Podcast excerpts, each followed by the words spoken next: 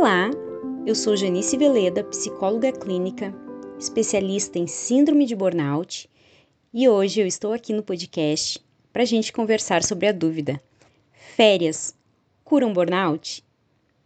Gente, entendendo então, burnout identifica pessoas que se encontram física e emocionalmente esgotadas porque realizaram um trabalho exaustivo por um longo período de tempo. Essa síndrome atinge qualquer área profissional, desde os médicos até as donas de casa, e as suas primeiras manifestações acontecem de forma esporádica, através da má qualidade do sono, irritabilidade, desânimo, pensamentos intrusivos negativos, falta de vontade de ir trabalhar, entre outras. Ok, você deve estar pensando que isso pode acontecer com qualquer um de nós. Mas o diferencial é que na síndrome de burnout existem basicamente três fases pelas quais a pessoa passa. A primeira fase é marcada pela necessidade de resolver as tarefas de trabalho imediatamente, fazer tudo sozinho, existe uma confusão muito grande entre ser responsável e o fato de assumir muitas tarefas, todas para executar ao mesmo tempo. O segundo momento é quando a vida pessoal vai sendo deixada de lado pelo trabalho. A pessoa passa horas se dedicando única e exclusivamente ao trabalho. Quase não dorme, não se alimenta direito, vive de lanches rápidos, deixa de estar com a família, deixa de encontrar amigos. Tudo isso porque prioriza o trabalho. Já na terceira fase, a saúde física começa a manifestar desgaste, dores de cabeça, nas costas, alergias, gripes que a todo instante aparecem porque a imunidade está muito baixa o corpo somatiza o que a pessoa não quer enxergar. Concomitante a isso, surgem as manifestações emocionais. A pessoa fica irritada facilmente, seu jeito de falar e tom de voz se tornam muito agressivos, ela perde a paciência facilmente e procura isolar-se.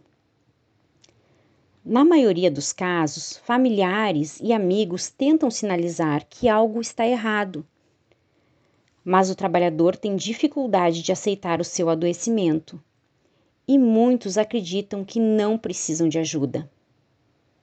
Com o passar do tempo, as distorções mentais vão se tornando cada vez mais frequentes, gerando a despersonalização, que é quando a pessoa perde o sentido das coisas, a pessoa não se reconhece, não consegue raciocinar como antes tem lapsos de memória e dificuldade em fazer tarefas que antes eram muito fáceis para ela. A partir dessa falta de reconhecimento de si mesmo e do que está acontecendo ao seu redor, a pessoa começa a ficar muito triste, ela sente uma tristeza profunda, um sentimento de desesperança, um colapso mental e físico. Em muitos casos, dependendo da gravidade, folgas e férias não vão resolver o problema.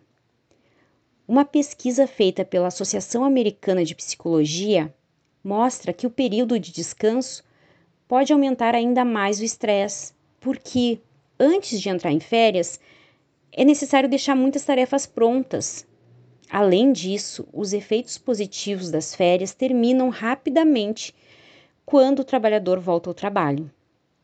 Na verdade, gente, as férias com o objetivo de se recuperar de uma síndrome de burnout é como colocar um esparadrapo em um ferimento que visivelmente precisa levar muitos pontos. É muito importante entender que, mesmo o trabalhador saindo de férias e ficando longe do celular, longe dos e-mails, conseguindo relaxar, se revigorar, ao término das férias, ele vai retornar para o mesmo local de trabalho, que gera estresse nele. Esse local de trabalho continua com a mesma dinâmica de funcionamento. E ele não criou intencionalmente habilidades para lidar com esse estresse. Provavelmente o que, que vai acontecer? Ele vai ter novos episódios de adoecimento, porque ele não desenvolveu estratégias de enfrentamento, ele não criou resiliência. Essa situação só piora quando o patrão força o empregado a tirar alguns dias de folga, porque percebeu que o desempenho do empregado caiu.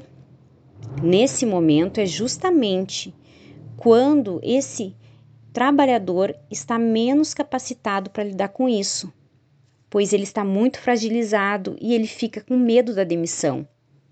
Outro medo que ele pode ter é de ser taxado de que não está mentalmente bem.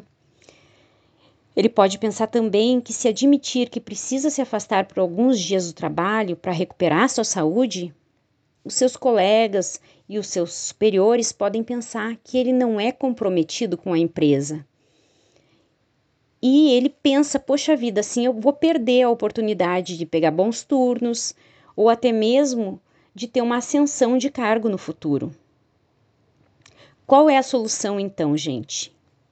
A solução mais indicada, ao invés das férias ou folgas, é combinar uma abordagem preventiva dentro da empresa com a atitude individual desse trabalhador que está se percebendo com possíveis sintomas, dele procurar um psicólogo o quanto antes.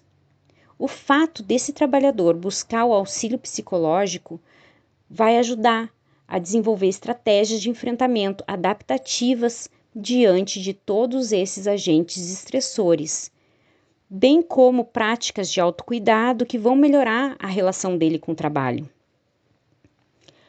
Sobre a abordagem implementada na empresa, ela tem que ter um caráter proativo e preventivo, visando o bem-estar de todos os colaboradores, física, emocional e mentalmente. Essa abordagem precisa se adaptar à necessidade de todos, não apenas daqueles que estão com dificuldades. E também tem que apoiar as metas da instituição.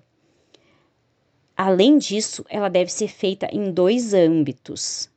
O primeiro âmbito seria ter um feedback correto e constante sobre a saúde e o bem-estar de cada um dos funcionários.